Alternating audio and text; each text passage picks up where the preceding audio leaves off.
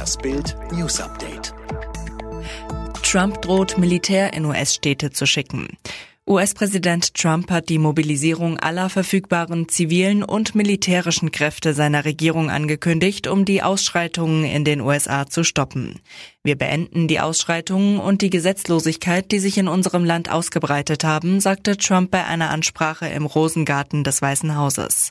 Sollten die Bürgermeister und Gouverneure an den betroffenen Orten nicht für Sicherheit sorgen, werde er das US-Militär einsetzen, drohte Trump.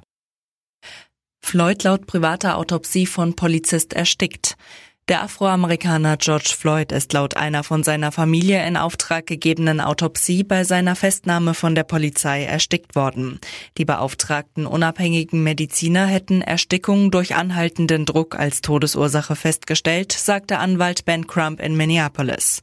Druck auf Floyds Nacken habe die Blutzufuhr zum Gehirn unterbrochen, Druck auf Floyds Rücken habe eine Ausweitung der Lunge verhindert. Das Gutachten widerspricht damit in mehreren Punkten dem vorläufigen Ergebnis der offiziellen Autopsie. Leipzig zu schnell für Köln. Leipzig gibt im Rennen um einen Champions League Platz wieder Vollgas. Nach zuletzt vier Unentschieden aus fünf Ligaspielen gewinnt RB in einem packenden Geisterspiel in Köln 4 zu 2. Die Leipziger zeigen ganz viel Offensivpower, angefangen bei Torwart Peter Gulaschi. In der 50. Minute pflückt der Ungar eine Flanke aus der Luft und schaltet blitzschnell.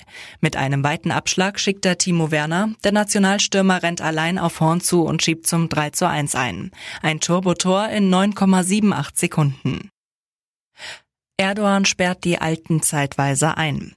Es geht wieder los. Erste Flugzeuge fliegen, Restaurants, Cafés und Parks öffnen. Die Türkei verkündet Corona-Lockerungen. Aber nicht für alle, wie Präsident Erdogan verfügt hat. Die Alten müssen zu Hause bleiben.